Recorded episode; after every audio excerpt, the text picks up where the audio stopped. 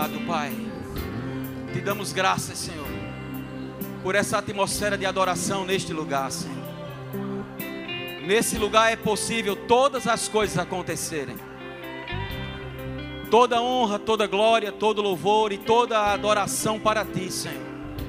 Tu és bom em todo o tempo. E nós somos os teus filhos, herdeiros teus e co-herdeiros com Cristo. E iremos desfrutar do melhor desta terra, porque temos um Pai bom, temos um Pai galardoador, Criador dos céus e da terra. E agindo o Senhor, ninguém pode impedir. As tuas palavras vão se cumprir nas nossas vidas, porque o Senhor não é homem para que minta, nem filho de homem para que se arrependa. Muito obrigado, Senhor, em nome de Jesus. Diga amém. Aleluia. Sente um pouco. Obrigado, grupo de louvor. Daqui a pouco vocês vão voltar, amém? Glória a Deus, glória a Deus, glória a Deus. Diga, Deus é bom. Aleluia, glória a Deus. Amém. Aleluia. Estão empolgados? Nós vamos sair daqui entendendo que nós não estamos empolgados ou não estamos alegres, nós somos empolgados, nós somos alegres, independente do que possa estar acontecendo. Amém? Não vivemos pelo que vemos, não vivemos pelo que sentimos, vivemos pela fé. Aleluia. e a fé não espera acontecer, a fé faz acontecer. Diga para o seu vizinho: a fé faz acontecer. Aleluia. Abra sua Bíblia, por favor, em Lucas capítulo 6. Estamos num, numa noite de celebração de fato e de verdade, não é? Vamos celebrar a Santa Ceia. E amados, deixa eu dizer uma coisa a você. Eu já fui ricamente abençoado através de tudo que já aconteceu nesse lugar. Através desses louvores maravilhosos, abençoados. Amém? Mulheres e homens cheios de, da unção, cheios de desejo de, de, de acertar, de fazer o melhor para o Senhor amém? Louvando e adorando ao Deus vivo. Através desses testemunhos, meu Deus do céu, amado, pelo amor de Deus, que coisa maravilhosa. Se você ainda estava em dúvida de fazer o remo, eu acho que hoje foi estabelecido no teu coração. E eu quero que esse testemunho seja colocado no YouTube, amém? Para que as pessoas escutem e corram. Aleluia. Porque só a palavra, amados, para fazer isso na nossa vida.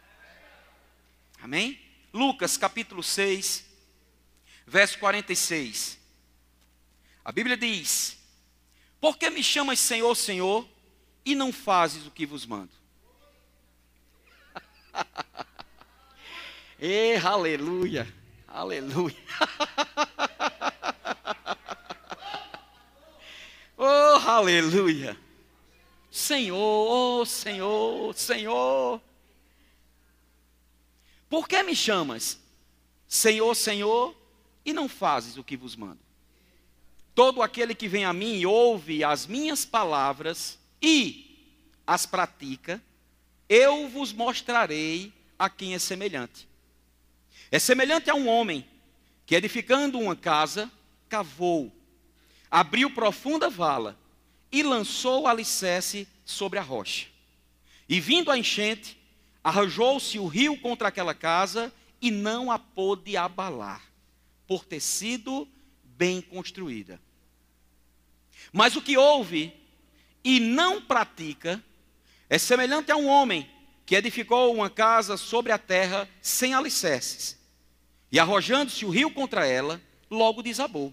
E aconteceu que foi grande a ruína daquela casa. Por que me chamas? Senhor, Senhor, e não fazes o que vos mando. Está em tempo de você ir embora. Mas o Senhor, Ele quer mexer com você nessa noite. E deixa eu te dizer, não é, não, não, Ele não, não, não hoje, a veia, não é trazer uma palavra muito dura, não, não, não. Pelo contrário é mostrar a você o que você precisa fazer naquilo que está escrito na palavra. Hoje nós vamos andar na palavra. Para você não sair daqui dizendo, ah, aquele pastor é muito alegre, ele vive só falando de alegria, falando de alegria, falando de alegria. Não, eu vou embasar a minha alegria na palavra do Senhor.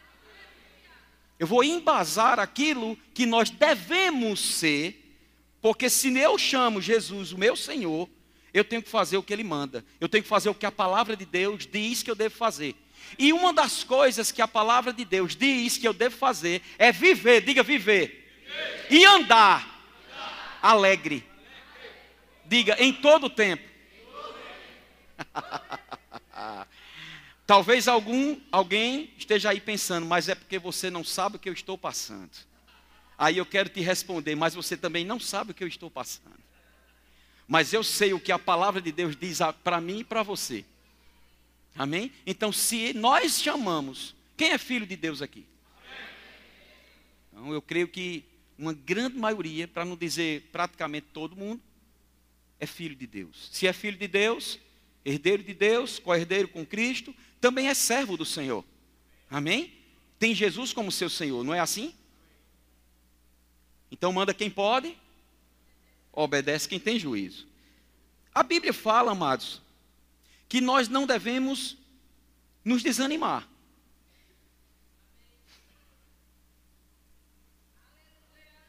A gente ouviu esse testemunho de, da irmã Lourdes, de Lourdinha, e ela falando que o quanto de coisas que aconteceram na sua caminhada, uma mulher forte, corajosa, destemida, e a gente viu pelas palavras dela, que o rema só acendeu o pavio que estava quase se apagando. Mas ela já era essa, essa mulher viril, essa mulher forte no Senhor, essa mulher ousada, porque, não sei se você ouviu, mas ela disse: eu, eu, eu estava na obra, eu fazia as coisas acontecerem. Eu sei um pouco da história deles, eu sei o quanto eles serviram ao Senhor, mas coisas na caminhada aconteceram, fazendo com que ela perdesse o tino a atenção à palavra. E, na verdade, ela caracteriza muitos de nós que estamos aqui. Que, por um motivo ou outro, na nossa caminhada cristã, uma coisa ou outra nos tira do prumo. Alguns não conseguem sair, hoje estão desviados. Alguns amados que já tinham um, um, embasamento como ela, com rema, outros com, até com escola de ministros, escola de missões, e estavam a semana passada pulando a folia do carnaval. Por causa das coisas, das pessoas, do desânimo, da falta de solução para os problemas que surgem. E a gente tende a tirar a atenção de Deus, a atenção da palavra. E ela começou a falar, eu comecei a me entristecer. Porque um dos, um dos pontos cruciais para um cristão, a um filho de Deus, um servo do Senhor, ele começar a, a a, a, as coisas começarem a dar para trás, ele começa a esmorecer, ele começa a perder a sua alegria. E em perdendo a sua alegria, ele começa a ficar fraco. E, é, e se torna uma presa fácil para o inimigo vir e derrotar. Por quê? Porque a Bíblia diz que é a alegria do Senhor que é a minha força. Então, quando eu não estou alegre, eu fico fraco. Só que a própria Bíblia diz: diga ao fraco, eu sou forte. Então, mesmo no momento da, da fraqueza, da adversidade, no momento das pressões, no momento das decepções, no momento das traições, eu não posso nem devo tirar os olhos da palavra. Porque a palavra diz que a alegria do Senhor é a minha força. E como é que eu posso dizer Senhor, Senhor e não faço o que Ele manda? quando está escrito que eu não posso perder a alegria por nada. Porque as situações da vida, as condições que estão diante de nós, a parte natural das coisas, que de natural não tem nada, porque o reino espiritual, ele é muito mais real do que o reino natural. E o inimigo, ele fica à espreita. A Bíblia diz que ele fica ao derredor. E ele procura alguma brecha para poder entrar e tragar. E, e, cumprir o objetivo que ele tem. Porque do mesmo jeito que Deus não muda, o inimigo também não muda. Deus é bom em todo tempo, o inimigo é ruim em todo tempo. A Bíblia diz que ele é ladrão e ele veio para matar, roubar e destruir. E ele não brinca de ser Satanás. Ele pode até colocar um outdoor chamativo, atraente para nós. Mas é só atra atração mesmo, para que, que nós venhamos a tirar a atenção da palavra, tirar a atenção das coisas do, do, do Senhor e colocar a atenção naquele outdoor que está nos chamando para algo aparentemente muito bom.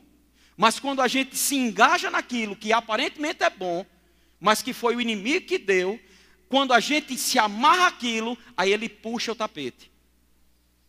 Porque ele age de artimanhas. Ele usa armadilhas. Uma armadilha, amados, ela, ela existe para pegar presas.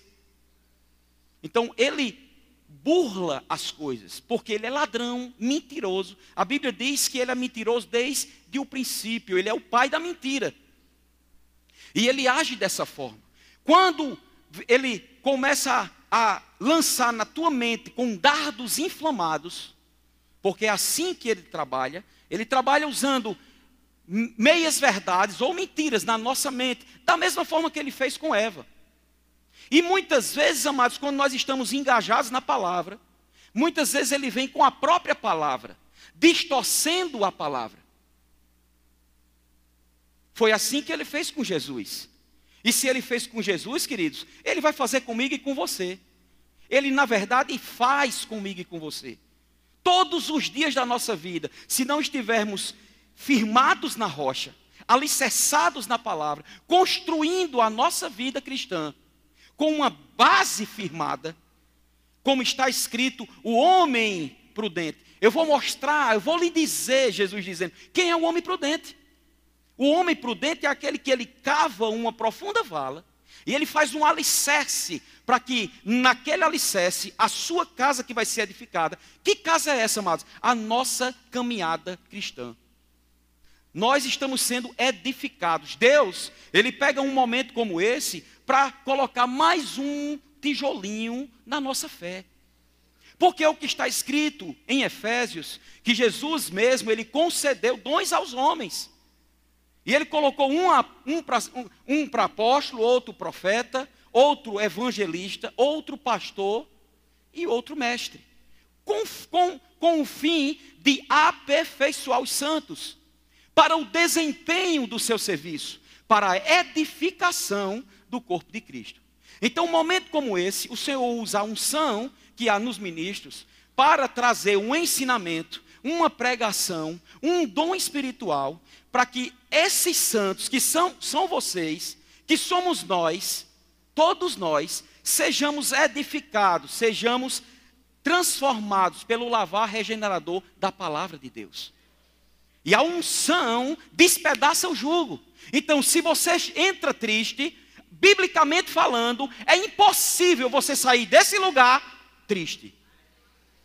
Porque a vontade de Deus é pegar o quadro que o inimigo pintou ao longo dessa semana na tua vida e transformar no quadro que ele pintou. Um quadro de sucesso, um quadro de vitória, um quadro de saúde, um quadro de bênçãos.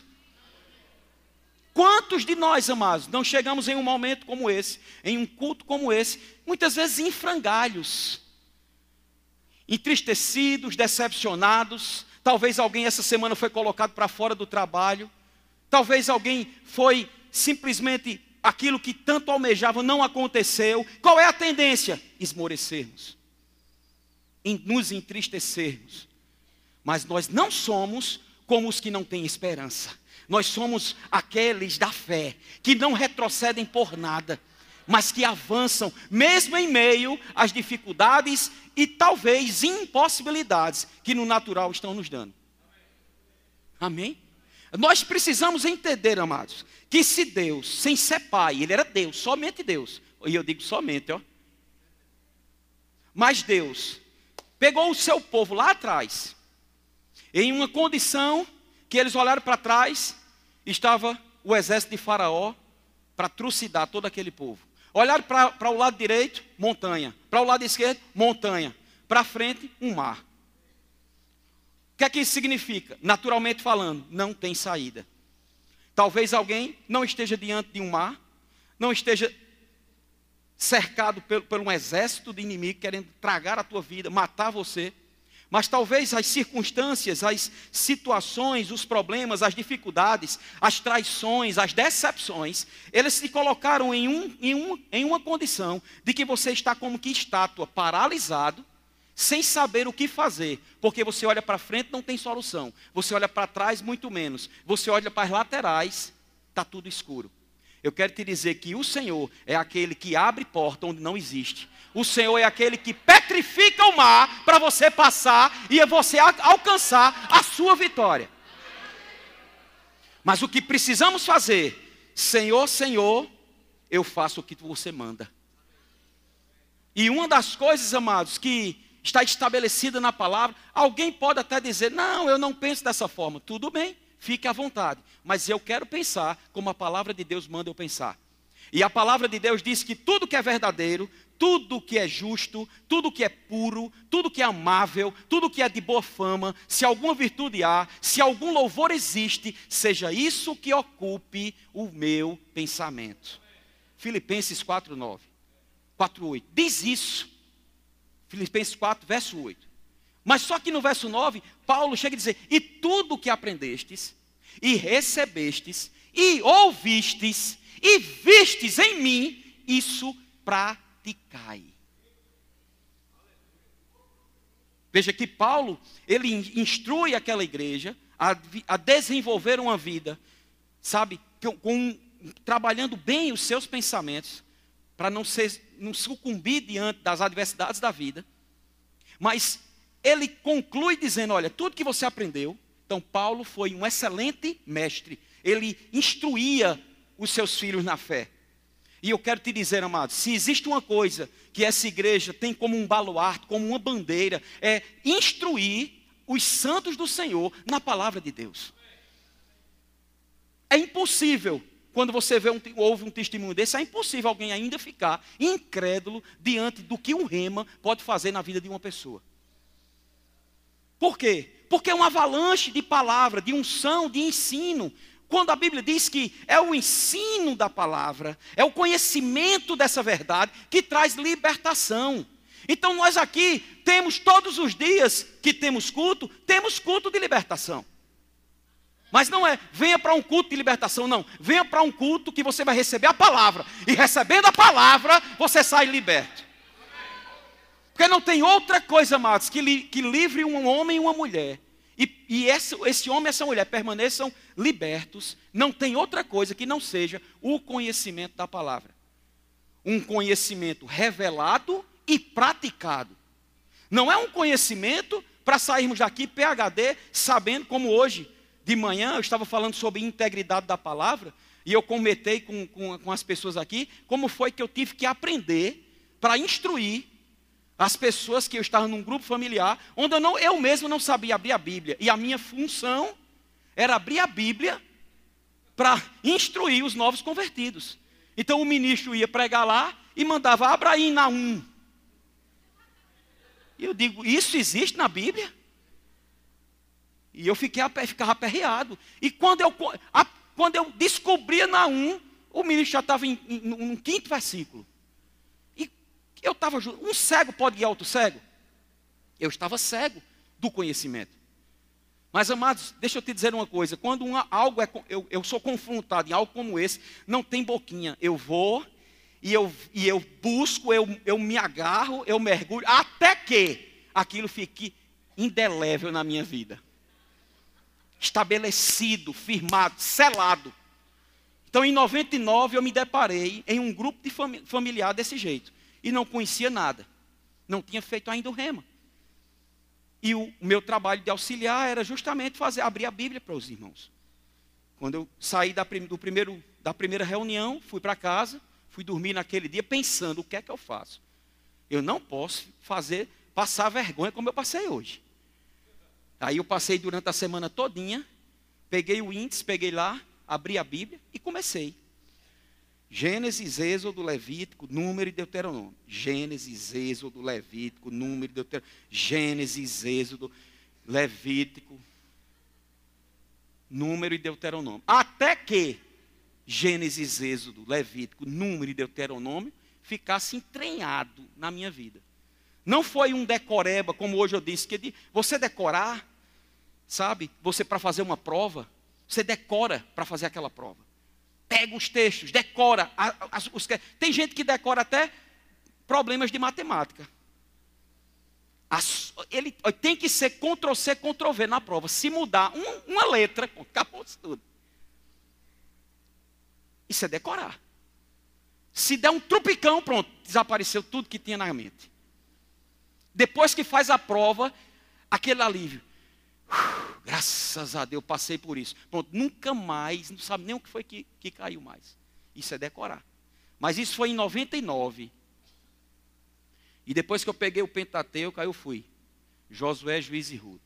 1 Samuel, 2 Samuel. 1 Rei, 2 Rei. 1 Crônica, 2 Crônica. Esdras, Neemias e Esté. Jó, Salmo, Provérbio, Eclesiastes, Cantar. Isaías, Jeremias, Lamentações, Ezequiel, Daniel. Oséias, Joel, Amós, Obadia, Jonas, Miquel, Naum, Abacuque, Sofonia, Ageu, Zacarias, Malaquias. Satanás, em lugar da vergonha, dupla honra. Mas sabe que eu precisei me esforçar? E sabe que o Espírito Santo lembra aquilo que você bota para dentro? Então, não é, vou, vou ler a Bíblia, não, vou colocar a Bíblia diante de mim e vou ficar orando, olhando para ela, não vou nem abrir, mas o Senhor vai colocar, implantar a Bíblia dentro de mim. Orando. Ora com força, fecha os olhos com força, trava os dentes, coloca, Senhor, coloca toda a palavra, toda a palavra dentro de mim. Tem gente que às vezes quer comer até o papel da palavra, resolve nada comer o papel. Mas se você for pegar literalmente, você se depara com Jeremias 15, verso 16, que diz assim: Achadas as tuas palavras, logo as comi. As tuas palavras me foram gozo e alegria para o coração, pois pelo teu nome sou chamado ao Senhor, Deus dos exércitos. Na nova versão transformadora diz: Quando descobri tuas palavras, devorei-as Aí uma pessoa pega isso e quer fazer de forma literal. Não tem Bíblia que chegue, come no cru, nem assa. Devorando a palavra, devorando a palavra. Comendo ela. Não, amados, o que está dizendo é que você tem que realmente devorá-la, lendo, meditando, praticando. Porque se você fizer isso, você vai ter resultados na sua vida. Aquele que tem sede e fome será saciado. Sede e fome será saciado. Então, o profeta Jeremias, ele disse que quando nós nos deparamos com a palavra, comemos a palavra, temos alegria, temos gozo no nosso coração. Por que é que está faltando alegria? Porque está faltando a palavra. Nem só de pão viverá o homem, mas de toda palavra que sai da boca de Deus. Quando um homem, uma mulher, um ser humano, ele se alimenta fisicamente falando, ele fica satisfeito, ele fica bem. Principalmente quando ele passa algum tempo sem se alimentar, com muita fome. E, e, e, aquela, e quando ele come algo que ele gosta, que ele tem prazer, aquela comida que é o, o camarão aquele camarão top de linha. Você come e você come, você fica satisfeito. Mas deixa eu te dizer, a palavra, ela é muito mais deliciosa do que qualquer camarão delicioso. E nós precisamos ter, sabe, até mais fome pela palavra do que fome pelas coisas naturais. E a gente precisa se alimentar ao ponto da gente entender que essa alegria faz parte da nossa vida. Quanto mais eu me alimento da palavra, quanto mais essa palavra entra em mim, mais confiança chega. Por quê? Porque eu começo a conhecer o Deus da palavra, eu começo a entender que o Deus da palavra, ele quer que eu ande alegre, ele já me fez, já me proporcionou tudo que diz respeito à vida e à piedade para mim. E porque eu não estou usufruindo, e porque coisas estão acontecendo, e, e porque as coisas estão piorando, eu, independente do que esteja acontecendo, o Deus da palavra disse que no final tudo muda. Queridos, deixa eu te dizer uma coisa: o inimigo ele pode até querer, querer te atrapalhar na tua caminhada, no meio do caminho. Ele ousou fazer isso, fazer isso com Jesus. Quando Jesus entrou naquele barco com os seus discípulos, e Jesus disse: Vamos para outra margem. Não foi assim? Cansado, ele dormiu na proa. E a Bíblia diz que no meio do caminho se levantou uma tempestade tão forte que o barco quase ia a pique, ou seja, quase que ia afundar. E os discípulos ficaram aterrorizados, ficaram preocupados porque achavam que iam morrer e foram acordar o mestre. E acordaram o mestre: Senhor, Senhor, se acorda! Eu acho que era uma agonia grande um desespero de vida. Você já viu algum, algum filme, ou você já passou por alguma situação de desespero, de afogamento, de um problema crucial, onde você estava ali colocando em risco a sua vida? Já teve alguns momentos ao longo dos 25 anos de, de PRF que eu passei por algumas situações. Dentro, certa vez lá na Paraíba, onde a gente foi é, atrás de, de, de um pessoal que estava de traficantes e eles entraram em um matagal. E queridos, cada um de nós entramos de, de arma em punho dentro desse matagal, matos cobrindo. E a gente tendo que tirar os matos. Não tinha, não tinha caminho, não. Era tudo mato. E a gente podia, queridos, se deparar simplesmente com um cara apontando uma arma para o nosso, o nosso rosto. Então a gente estava ali no meio do nada. E no tempo que eu estava ali, fazendo aquela, correndo por dentro daquele matagal, na minha, na minha mente só vinha o Senhor, só vinha a proteção. Pai, eu estou seguro, porque o Senhor nunca me deixa, jamais me abandona. Aí a ousadia vem, por quê? Porque a confiança está lá. E por que a confiança está lá? Porque eu ousei colocar a palavra dentro de mim. E não, me, não largar a palavra. O Salmo 84, verso 12, diz assim: Ó Senhor dos exércitos, feliz o homem que confia em ti. Na no, nova tradução, na linguagem de hoje, diz assim: O Senhor Todo-Poderoso, como, ó Senhor tão poderoso, como são felizes aqueles que confiam em ti. Se um crente está triste, é porque ele está perdendo a confiança em Deus. Se ele não tem confiança em Deus, é porque o que está faltando é conhecimento desse Deus. Porque a partir do momento que ele desenvolve intimidade com Deus, pode dar o que der. Ele entende que, mesmo no meio de uma guerra, mesmo no meio de perigo de morte, mil caem ao lado dele, dez mil à sua direita, e ele permanece inabalável. Está escrito em Provérbios: confia no Senhor de todo o teu coração e não te estribes no teu próprio entendimento. Então, tem muito filho de Deus estribado nos pensamentos, estribado no, na, no, no raciocínio natural, estribado naquilo que a Globo passa no Jornal Nacional, naquilo que você abre um jornal, Tribuna do Norte, aí você só, se você espremer, só sai sangue. E em vez de você estar perdendo tempo com, com o alimento que você está colocando para dentro de você, que está te causando medo, que está te causando é, fraqueza, que está te causando temor, em vez de você estar se alimentando dessas coisas, você começar a se alimentar da palavra, quando você se deparar com algum noticiário de morte, o resultado, quando você olha para aquilo, o que você vai fazer é. e alguém vai olhar e vai dizer: é doido. Porque tá, um negócio está dizendo que está tudo mal e ele está rindo. Não, não é doido. Ele está seguindo as instruções do Senhor que disse: independente de, não perca a sua alegria. Vamos ver isso à luz da palavra? Abra em Filipenses, por favor. Filipenses capítulo 4.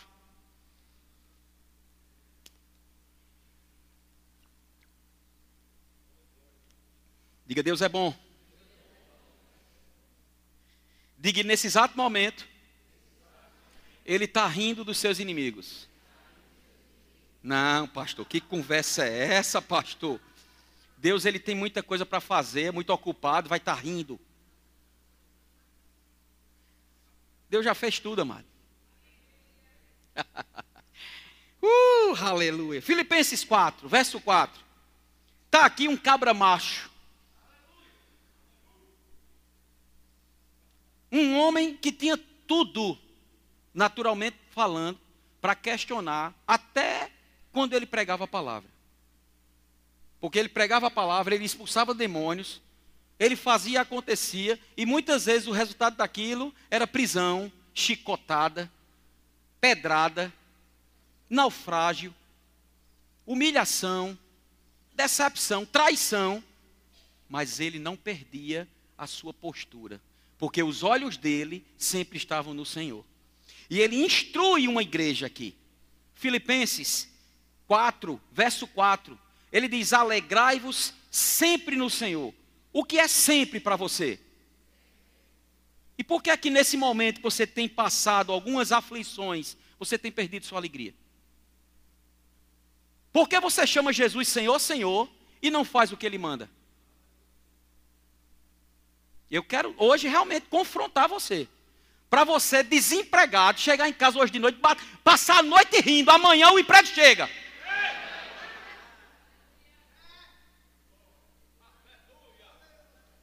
uma pedra do rim, uma dor insuportável, a sua vontade é gritar e você. e de repente a pedra sai.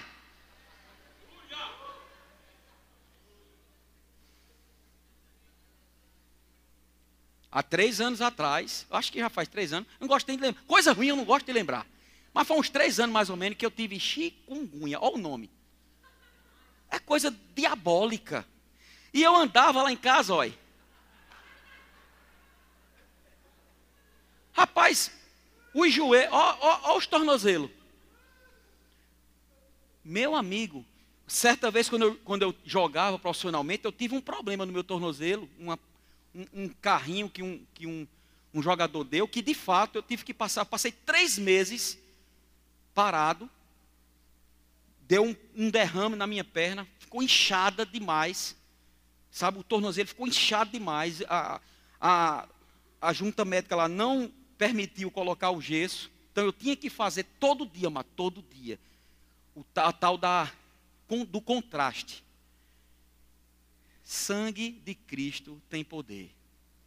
Quer sofrer um pouquinho? Pegue água hoje, bote, pegue gelo, um balde, de preferência aquelas, aquelas bacias de alumínio. Aí você enche de água gelada com gelo dentro, até a boca.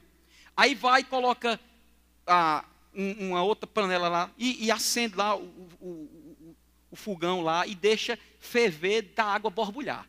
Aí você bota essas duas belezinhas junto, uma de água gelada e outra de água quente. Agora, antes de você botar o seu pé, passe um óleo, alguma coisa, que senão você não vai aguentar.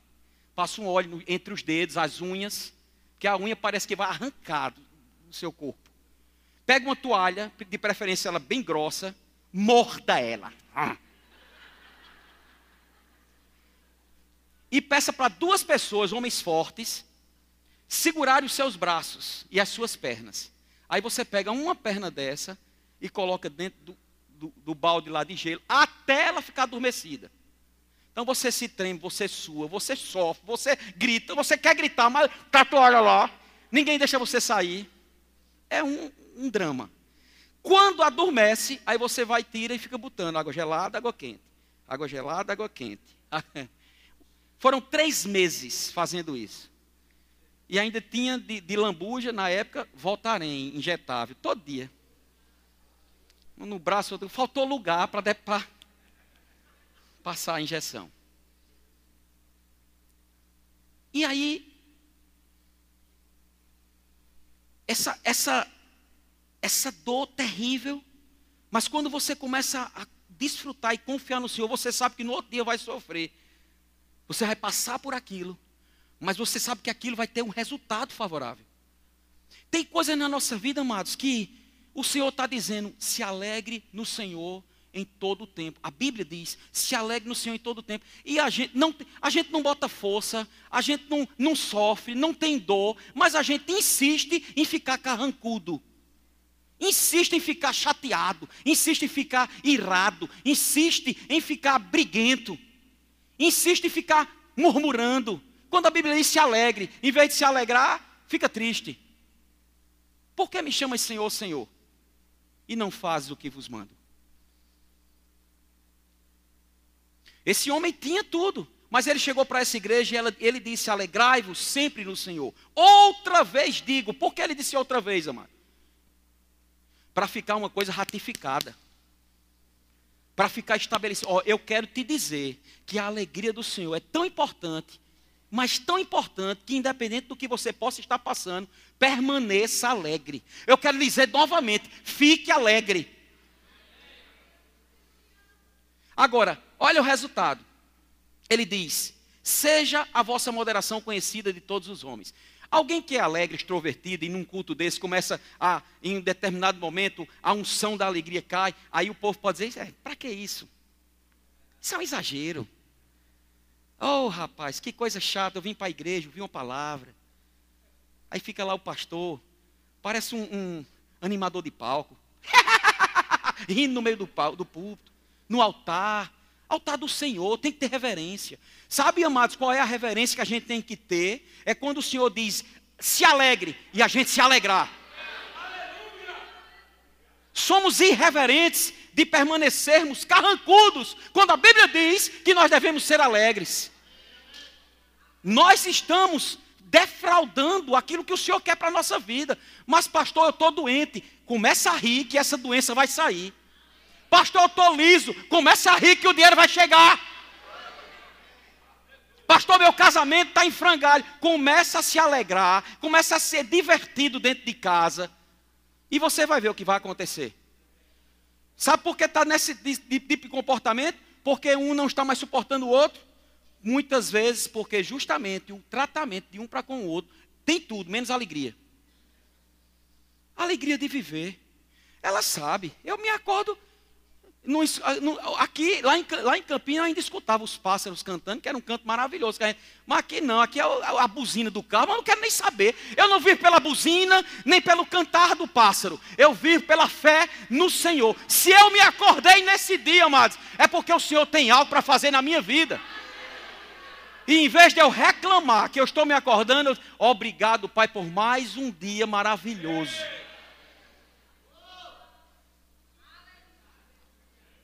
Seja a vossa moderação. O verdadeiro moderado, amados, é aquele que se alegra em todo o tempo. Porque deixa eu te dizer, se alegrar quando quando está tudo o bolso cheio de dinheiro, se alegrar quando a conta está no azul, se alegrar quando você tem um cartão, como foi que André falou aqui, Infinity, Infinity disse outro também, esse mesmo, o pretinho, se alegrar quando você tem um cartão ilimitado. Se alegrar quando tudo vai bem. Se alegrar quando.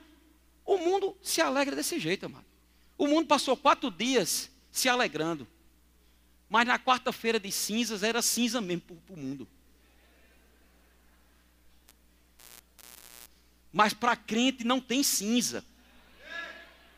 Porque para crente a Bíblia diz: em lugar, ele, ele trocou ele trocou uma, a, as vestes, aquelas vestes de, sabe, de trevas, de, de problema, de escuridão, em, em, em louvor, em alegria, vestes de alegria. Ele já nos vestiu com a sua alegria.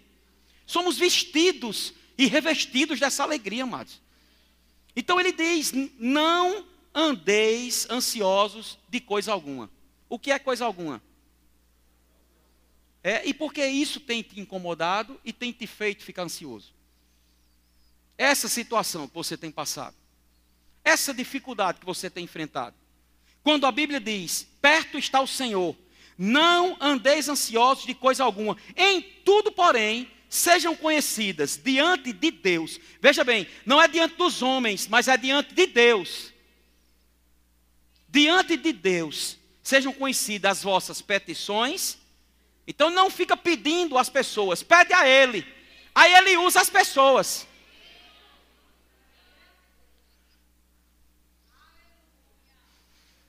Quer fazer as petições? Vai no teu quarto, fecha a porta, ora ao teu pai em secreto, que o teu pai que te ouve em secreto, ele te galarda, galardoará, te presenteará.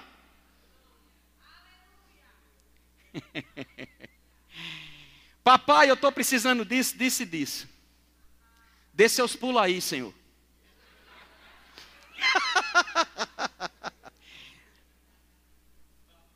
Isso é um pedido de um filho para um pai. Agora, o pedido de, de uma pessoa para um Deus que está muito longe é: Oh, meu Deus, Altíssimo de toda glória, me concede aquela ajuda, Senhor. Estou precisando. Amado, deixa eu dizer uma coisa: somos filhos. Como filho, eu chego na casa do meu pai, lá em Campina Grande. Meu pai, eu posso abrir a geladeira, por favor? Eu estou com fome, posso pegar uma banana? Não, mas eu entro e em buraco. A benção, painho. E o que tem dentro, que é dele, eu desfruto. Porque ele é meu pai. E se ele é meu pai, eu tenho direito, como filho, de usufruir das coisas do meu pai.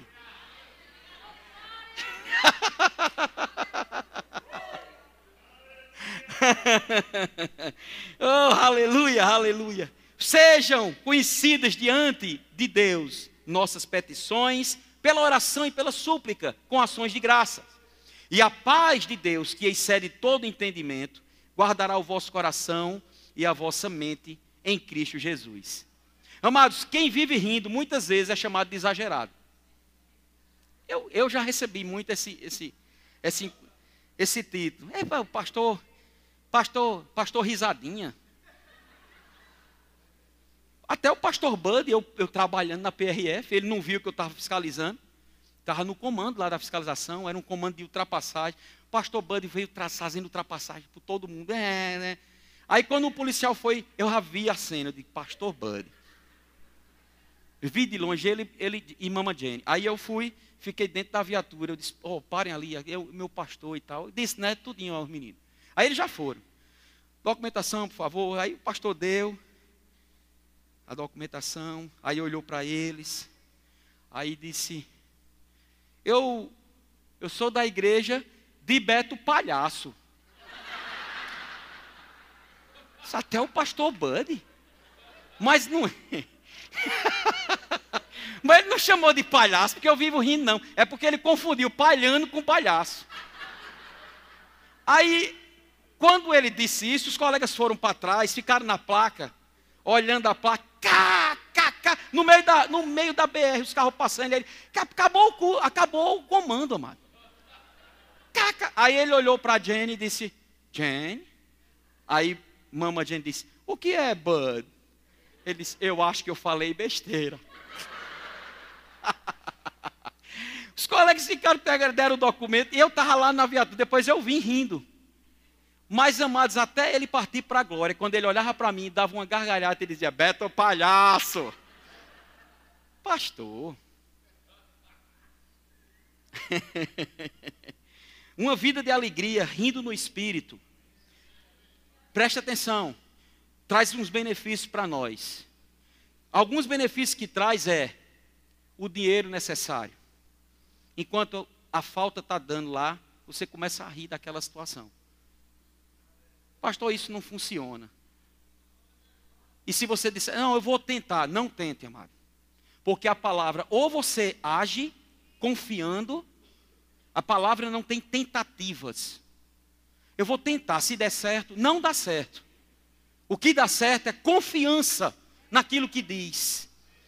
Confiança, amado, na palavra. A palavra de Deus, ela lhe garante que quando você anda alegre, quando você anda confiante no Senhor, queridos, você está protegido, guardado. Amém? Então, uma alegria no, no, espírito, você viver uma vida dessa forma, faz com que manifestações de curas aconteçam. O próprio pastor Bud foi curado em um estacionamento de um shopping de dengue. Ele não conseguia nem se mexer. Ele disse: Meu Deus, eu, eu, eu vou morrer aqui.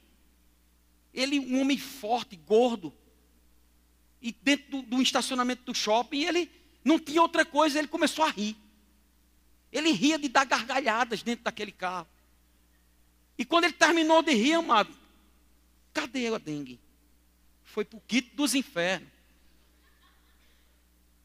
Então a gente precisa saber, sabe, usufruir dessas coisas, porque Paulo soube.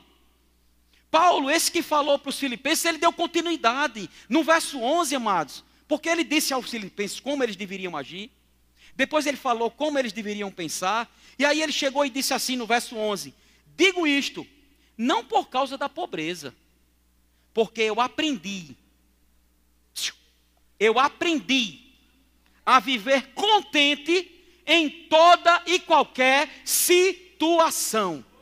Paulo aprendeu. Se Paulo aprendeu, eu posso aprender. Porque Deus não tem filhos prediletos. Mas, muitas vezes alguns recebem, outros não. Por quê? Deus está fazendo acepção de pessoas? Não. Deus faz acepção de fé. Porque sem fé é impossível agradar a Deus.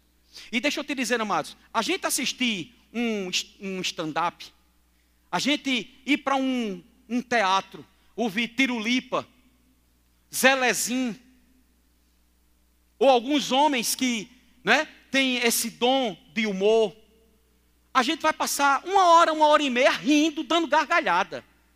Rindo mesmo.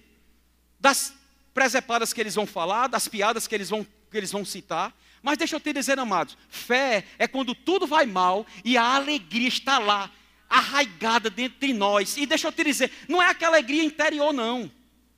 Porque tem gente que diz, eu sou alegre. A alegria do Senhor está dentro de mim, aleluia. Que alegria é essa? Porque a Bíblia diz que um coração alegre aformoseia o rosto. Então, quando nós que temos a alegria, porque se somos filhos de Deus, amados, deixa eu dizer uma coisa a você: se somos filhos de Deus, já há alegria dentro de nós. Não, eu não tenho, pastor, eu não tenho. Então você está dizendo que Deus é mentiroso. Porque um, um, dos, um fruto do Espírito que já está dentro de nós, que veio no pacote da salvação, é a alegria. Porque está escrito em Gálatas: o fruto do Espírito é amor, alegria. Então, um crente dizer, não, não, eu não ando alegre, é porque você está dizendo, Senhor, Senhor, o Senhor diz, mas eu não te escuto. Fala que eu não te escuto. Essa é a verdade. Porque está estabelecido. Ei, ele não muda. Deus não muda. E Ele quer que nós sejamos extrovertidos. Não, pastor, eu sou tímido. Não, esse negócio comigo, olha, eu sou tímido. Você está dizendo uma mentira. Você está dando mais ênfase a que o inimigo tem colocado na tua mente, ao que você viveu ao longo de toda a sua vida, do que aquilo que está escrito, porque a Bíblia diz que Deus, Deus não te deu espírito de timidez. Aí eu digo, se Deus não me deu espírito de timidez, por que é que eu continuo insistindo em dizer que sou tímido? Eu estou indo contra a vontade de Deus. Só que Jesus disse: aquele que permanece em mim e as minhas palavras permanecem nele, ele pode pedir o que quiser e lhe será feito. As minhas palavras permanecem nele. Então eu tenho que comer a palavra, entender a palavra, desfrutar da palavra. E quando eu desfruto da palavra, eu vou usufruir do melhor dessa terra. Eu vou ser uma pessoa alegre, eu vou ser uma pessoa que não vai causar problema em lugares onde está. Pelo contrário, vai ser a solução. Porque Deus, Ele quer que eu e você sejamos a solução do mundo. Ele quer, amados, que no lugar onde a gente esteja, as coisas mudem. Só a presença da gente Deixa eu te dizer, só por quê, pastor? Porque você é bonitão, porque você é, isso, porque. Não, é não. Tem nada a ver conosco, mas tudo é dele, tudo vem dele, tudo volta para ele. É porque Cristo em nós é a esperança da glória. Cristo está em nós, amados. E se Cristo está em nós, a alegria está em nós, o amor está em nós, o domínio próprio está em nós. A timidez foi para o quinto dos infernos. Para de dizer, eu sou tímido, eu sou tímido, eu sou tímido, eu sou tímido. A boca fala do que o coração está cheio. Para de dizer isso, porque você está indo contra aquilo que Deus já fez para você. E amados, a gente precisa renovar a nossa mente. A gente precisa mudar os conceitos que muitas vezes saem, sabe, as palavras que saem da nossa boca, porque é isso que muitas vezes tem prendido a nossa vida. Ser uma pessoa alegre, viver essa alegria, não é, amado, deixa eu dizer, não é que a gente vá estar o tempo todo, vão prender. Dentro do ônibus, já a pessoa no ônibus, e você, não, você tem a alegria, está lá dentro, mas tem momentos dentro de casa, num culto como esse, no louvor, num, que você tem que rasgar mesmo. Que você tem que, sabe? Você não viu aqui que essa mulher fez? Incendiou toda a igreja. Por quê? A alegria do Senhor. Chegou aqui derrotada, cabisbaixa, destruída, decepcionada. A palavra foi enxertada. Foi enxertada. Não desiste de você. Pode dar o que der, estou com você. Está faltando? Não, tá não, tá aqui, cheguei. Usou até o genro. Ama demais, né? É amor, isso é amor. De genro para sogra, isso é amor. Mas por quê? Confiança no Senhor. Mesmo em meio às adversidades, ousou dar um passo de fé. Mas deixa eu te dizer, as coisas de Deus, a gente, não, a gente vai estar alegre, o grupo louvor pode subir. A gente vai estar alegre. Não é, não é porque vai tudo bem, não. A Bíblia não diz que nós devemos andar por fé. Não é? Sem fé é impossível agradar a Deus. São passos que a gente vai dar. São passos no meio da adversidade. Não perder a alegria. Aí o que acontece? Muitas vezes perde a alegria. A primeira coisa, a primeira, amado, que que, que, que acontece na vida de muito crente é: perdeu a alegria, já perdeu a vontade de congregar. Perdeu a vontade de estar com as pessoas. Se isola. Quando a Bíblia diz que o solitário busca os seus próprios interesses. Uma pessoa depressiva, quais são os sintomas? Qual é um comportamento de um depressivo? Um depressivo, ele tem vontade de vir para um ambiente como esse? Ele tem vontade de ficar na luz, ele tem vontade de se alimentar, ele tem vontade de pegar a sua família, como ontem à noite foi eu, Lucerna, Vitor e Talita, assistir Capitã Marvel. Não, o pastor, pastor, não, não. Pastor não é crente mais não. Entrando no cinema para assistir Capitã Marvel, uma mentira daquela. Amado, não é o filme propriamente dito é a família, é a comunhão, é a intimidade, sabe?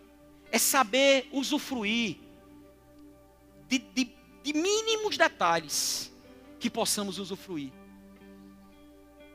Sabe? É viver no meio da adversidade como se não existisse adversidade. É viver no meio do problema como se não existisse problema. É, no, é viver no meio da tristeza, como se não existisse tristeza. Isso é andar em fé.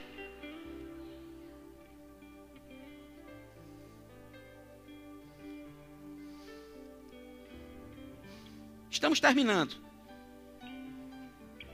Mas diga assim: se você é filho de Deus, diga: o reino de Deus está dentro de mim. Você tem certeza disso? Está escrito. O reino de Deus não é comida nem bebida, mas justiça, paz e. Não é tristeza, não? Mas tem um bocado de crente que está lendo tristeza. Porque o Senhor está dizendo: Por que me chamas Senhor, Senhor? E estás andando triste? Por que me chamas Senhor, Senhor? E você não dá uma, um sorriso Por que, que você não fala ao seu rosto quando olha para o espelho? Que a alegria do Senhor é a sua força. Melhor forma de andarmos em fé, assim que a gente se acorda, quando está os cabelos tudo assanhado, remela nos olhos, um bafo de louça e de leão. E antes de escovar os dentes, de lavar o rosto, olhar para o espelho, porque já, já dá até graça você olhar daquele jeito, os cabelos desse tamanho.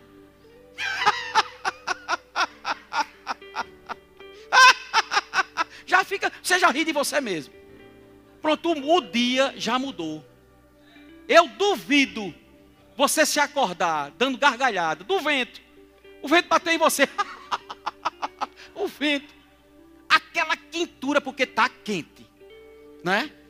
Aí tem gente misericórdia, seca uma quentura. Oh, aleluia, Senhor, o suor descendo. Que bênção, Senhor. Aí tem um crente que está quente, está quente, aí chove. Não, pelo amor de Deus, chuva de novo. Aqui a gente não está precisando de chuva, não. Deus, manda chuva para o sertão.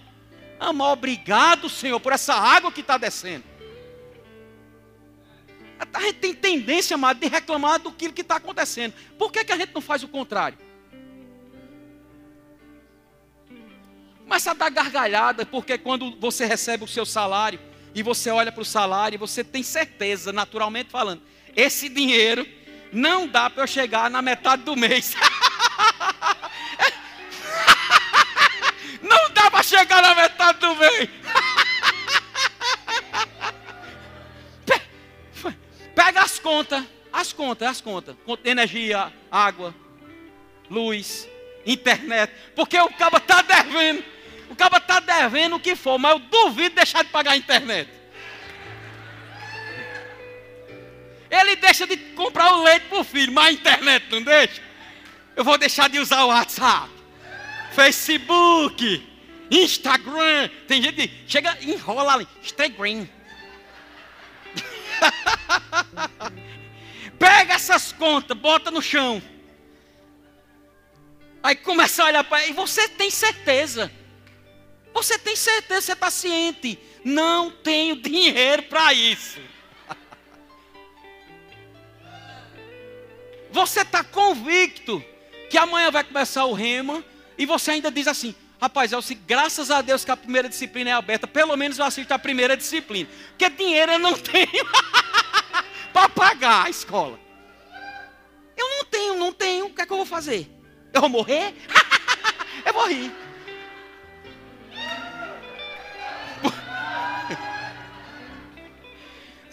Porque se fosse se fosse tiririca, dizia: morreu.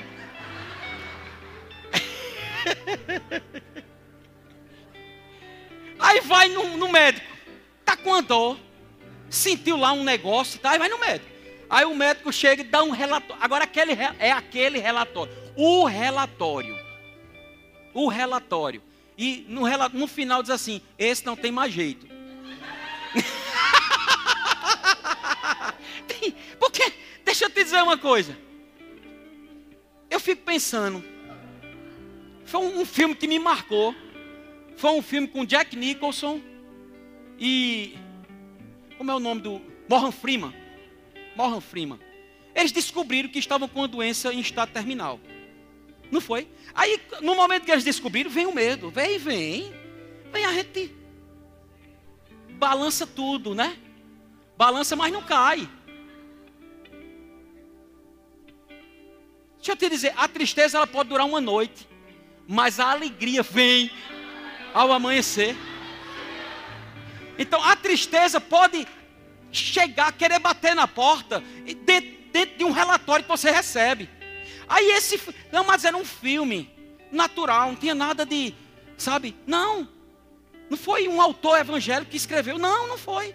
Mas eles viram, eles ficaram meio que titubeando. Aí um olhou para o outro, e disse, ah, rapaz, sabe uma coisa, se a gente vai morrer, Vamos usufruir. Deixa eu te dizer uma coisa, amados. Isso não vai acontecer, porque se Jesus não voltar, você já sabe. Pelo menos alguns de vocês já sabem. E se quiserem ficar até lá, até eu ter meus 80 e tantos, e 85, 90 anos pregando, você vai estar junto comigo. Amém? Mas deixa eu te dizer, amados, se um relatório chegasse desse, que não vai, diga, não vai chegar. só estou dando um exemplo, chegasse, rapaz, se eu só tenho um ano, eu vou sofrer desse ano como nunca antes. Por exemplo, eu vou dormir até acordar.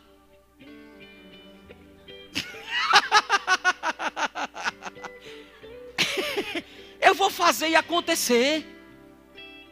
Sabe? Mas não. O que é que acontece? O problema vem, é algo psicossomático. Quando uma pessoa descobre, aí já vem aquela. A morte já chegou, amado.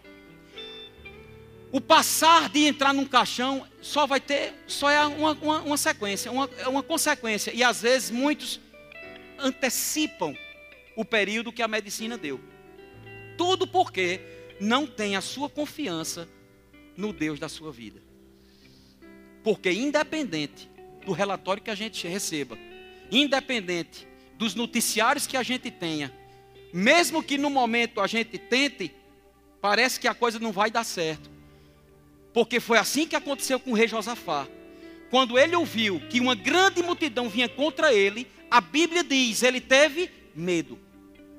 Mas ato contínuo diz, mas ele pôs-se a buscar ao Senhor e apregoou jejum a toda a congregação. Ou seja, ele mudou rapidamente.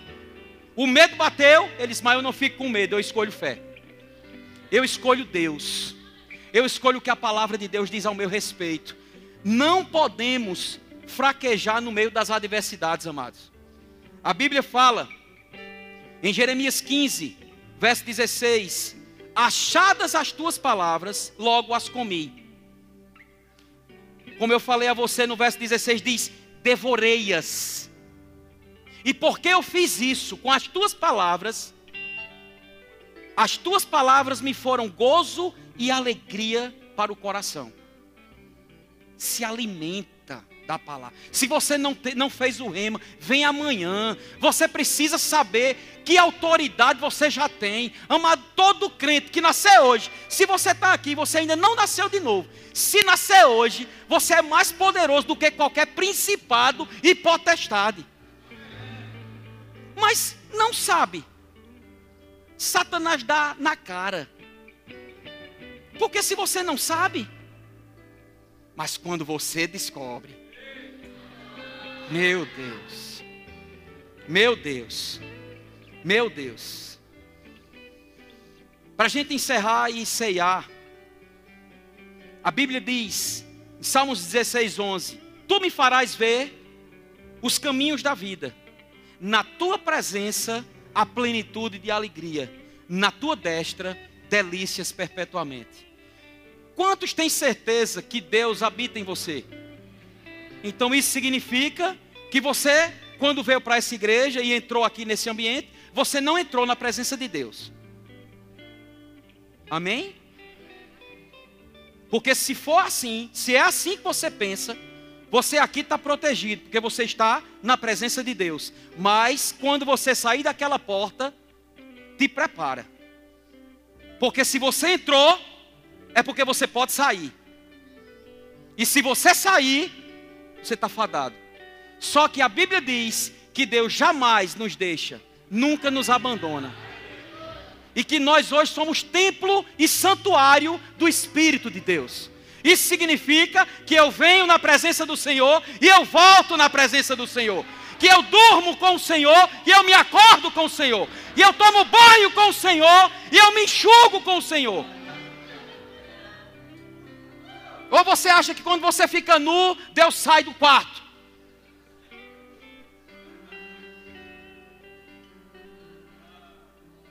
Eu digo uma coisa a você, amado: se eu pensasse assim, eu jamais tirava a roupa, tomava banho de meia e tudo.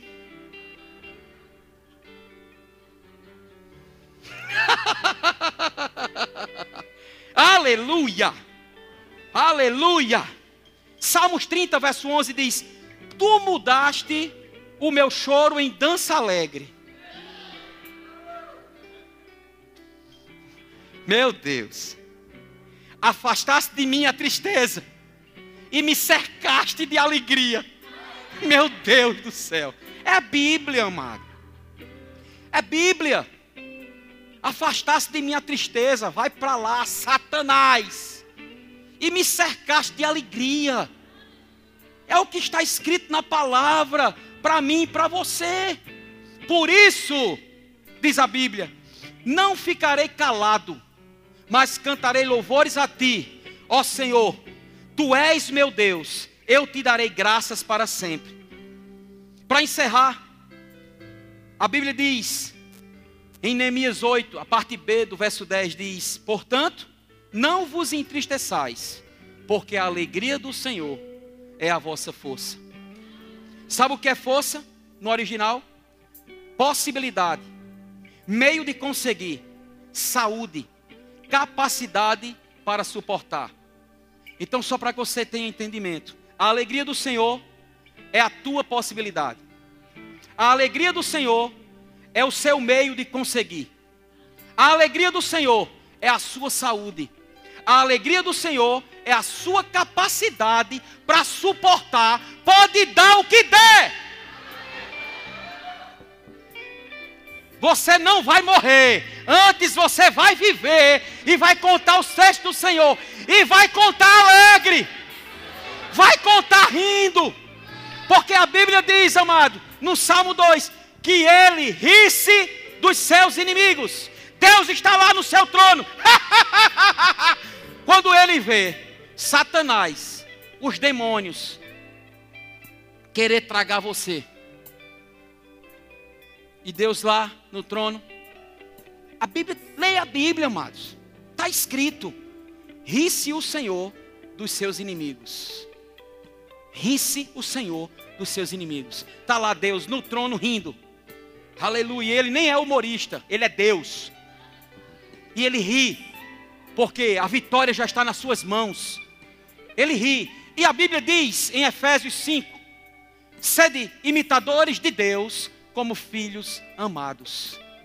Se é para ser imitador, eu tenho que rir, porque ele vive rindo dos seus inimigos. Quando a conta chega, pisa nela, dá gargalhada, porque vai chegar o recurso, vai chegar o dinheiro.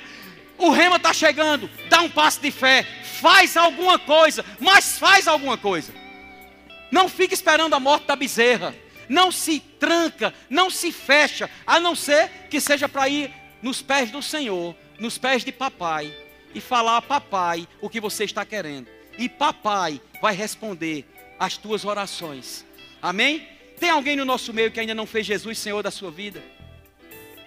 Se você está aqui e você quer receber Jesus como seu único e suficiente Senhor, você veio para um lugar onde de fato e de verdade é bom ser crente. A melhor vida que um ser humano pode ter é a vida do, de cristão, autêntico cristão, que sabe quem é, o que tem, o que pode, e que anda nessa alegria do Senhor. Tem alguém no nosso meio que ainda não confessou Jesus como Senhor, ou que se desviou dos caminhos do Pai e quer hoje voltar aos braços do Pai? Se você está aqui, quero te dar essa oportunidade todos salvos. Então, amados, você tem direito e dever de hoje e dormir olhando para, se é casado, olhando para sua esposa ou para seu marido, dando gargalhada. Você vai olhar para ela. Agora, pelo amor de Deus, mulher, não bota aquela touca. Porque ele vai rir e você vai pensar que ele está mangando de você. Luciana tem umas toucas que só a misericórdia de Jeová. Eu já disse a ela: apague a luz antes, depois que você bota, apague, deixa eu dormir. Deixa eu pegar no sono, você pode botar o que você quiser. Mas na minha frente não bote, não, pelo amor de Deus.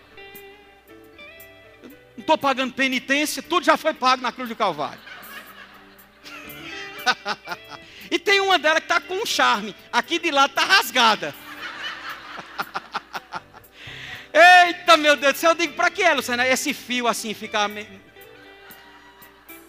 rasgada. Sangue de Cristo. E agora tem umas coloridas, é azul, é, é laranja, é vinho. Vai para lá, homem. Eu digo, por que tu bota isso? Não, para amanhã ficar com o cabelo. Eu disse, mas eu quero tu com o cabelo agora. Não. Misericórdia. Onde estão os diáconos? Venham aqui. Aleluia. Vou pegar o microfone aqui. Diga ha ha ha. Esse, o bichinho do hahaha vai pegar você, viu? Aleluia. Nós vamos orar pelos elementos.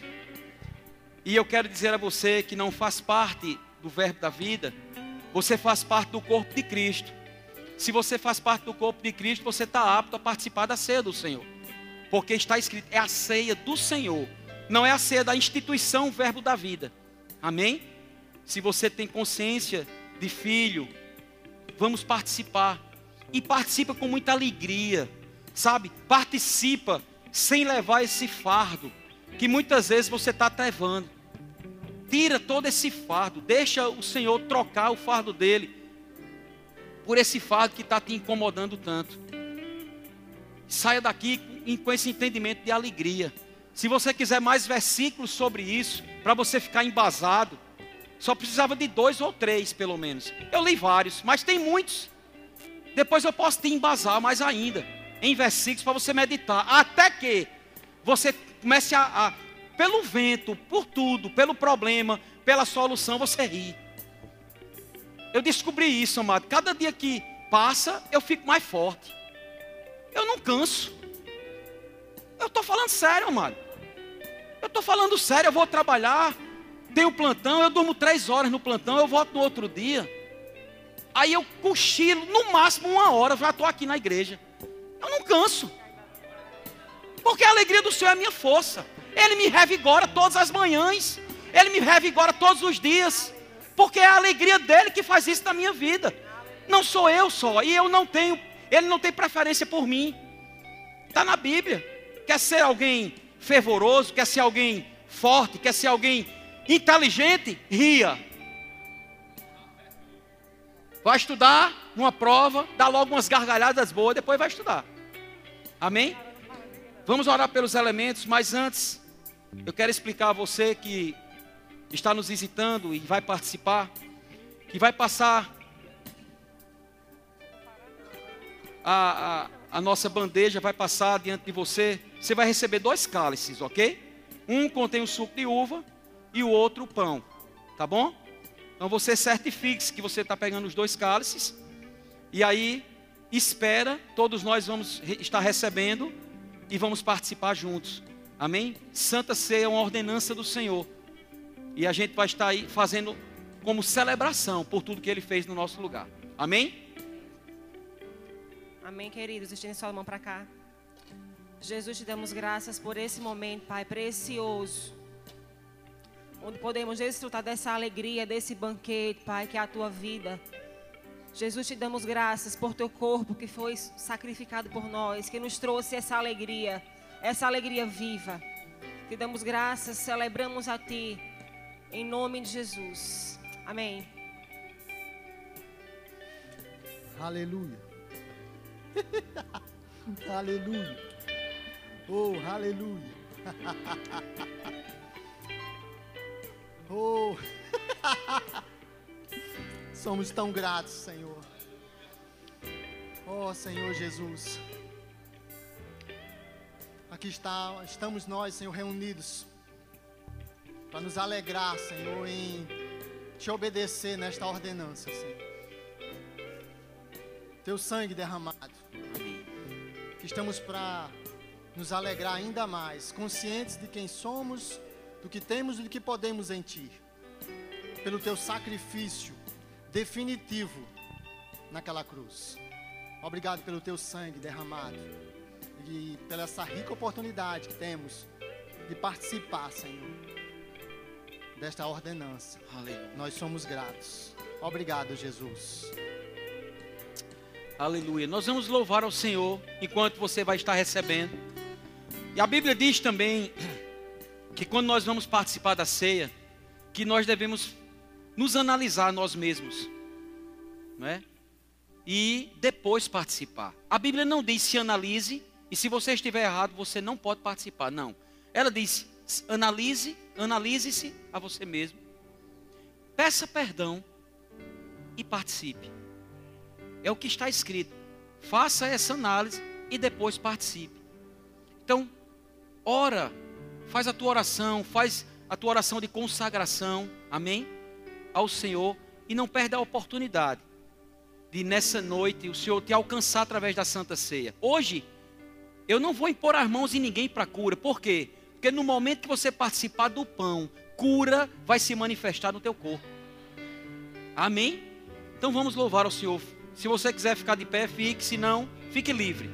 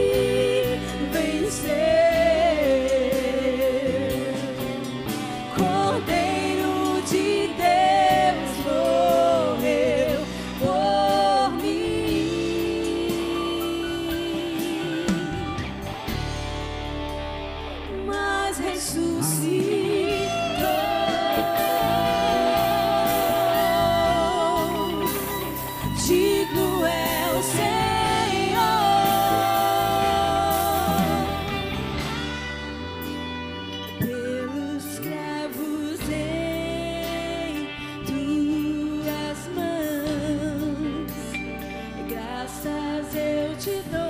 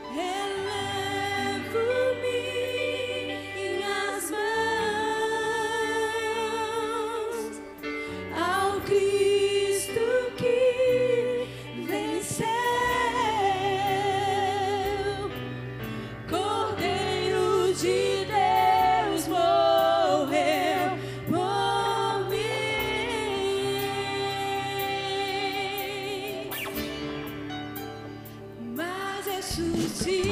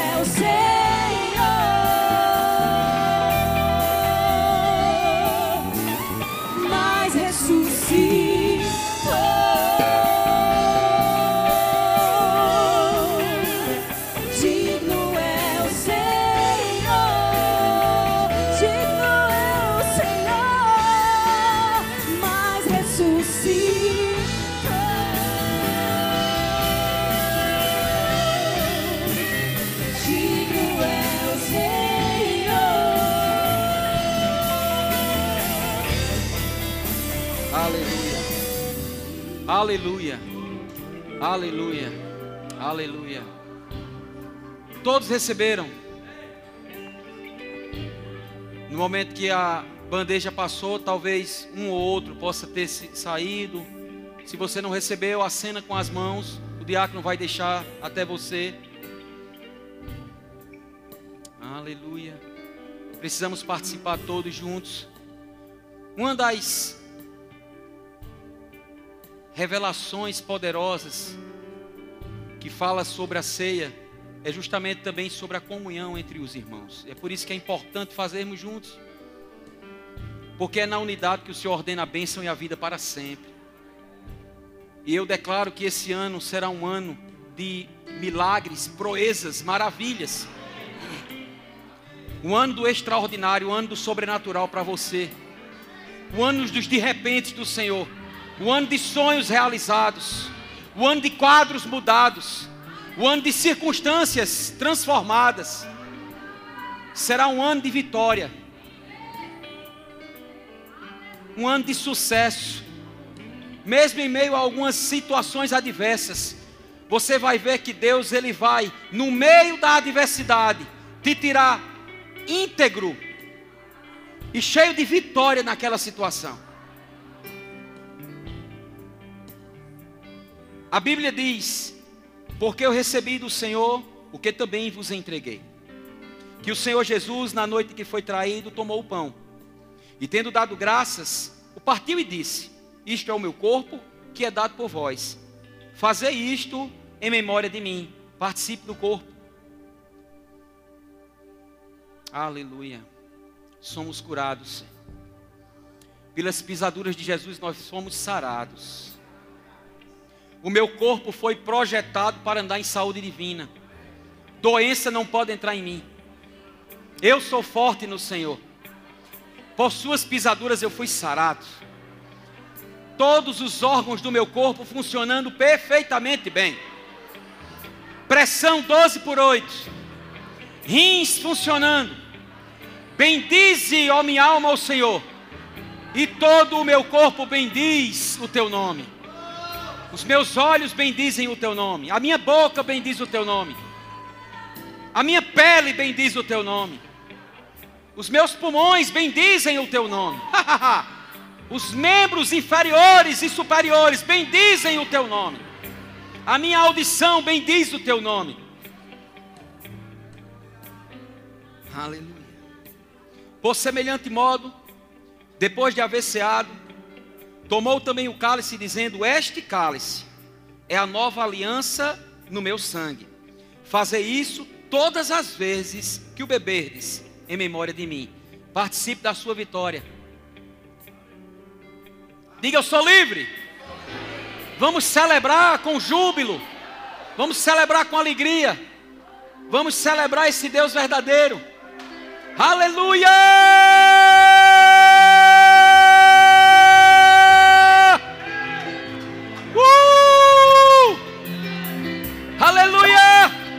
Uh!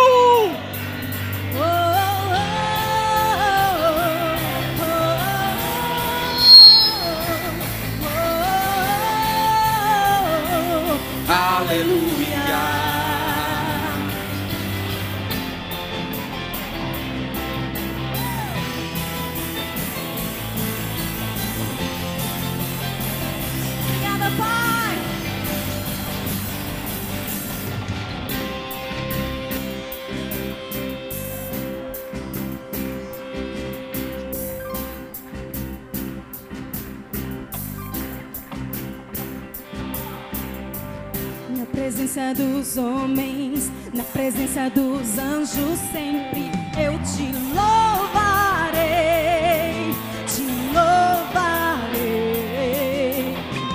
Mesmo estando em guerra, vou celebrando minha vitória, eu te louvarei, te louvarei sobre toda a terra. Um novo som se ouvirá, alegria, força pra continuar. Deus de maravilha, que maravilha, te louvar, te louvar, Senhor, te louvar, te louvar. Eu vivo para receber o seu poder.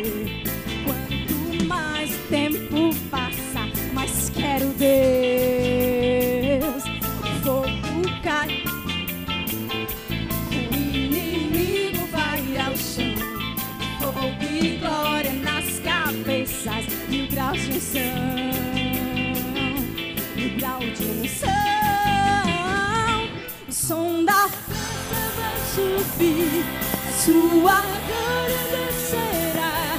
Se ouvirá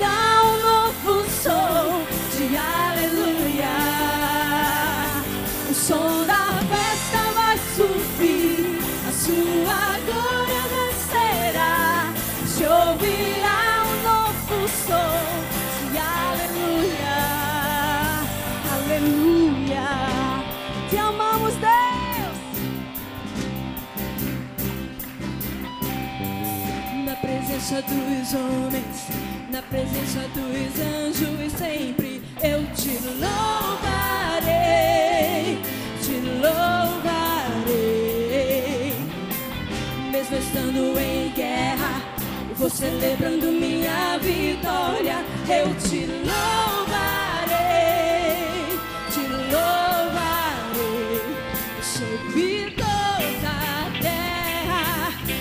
novo som se ouvirá. Sua alegria, forças pra continuar. Deus de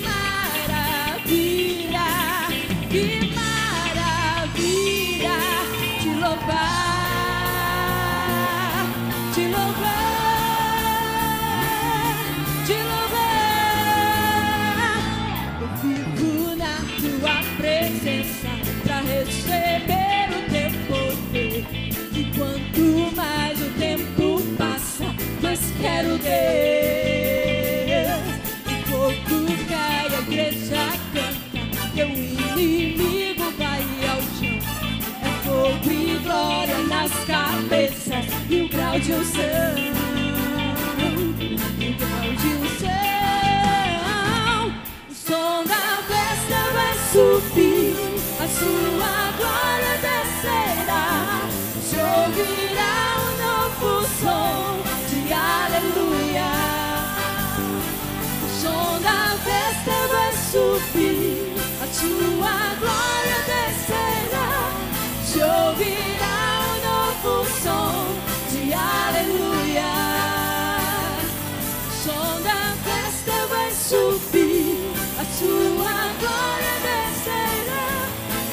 ouvirá um novo som de aleluia. Um som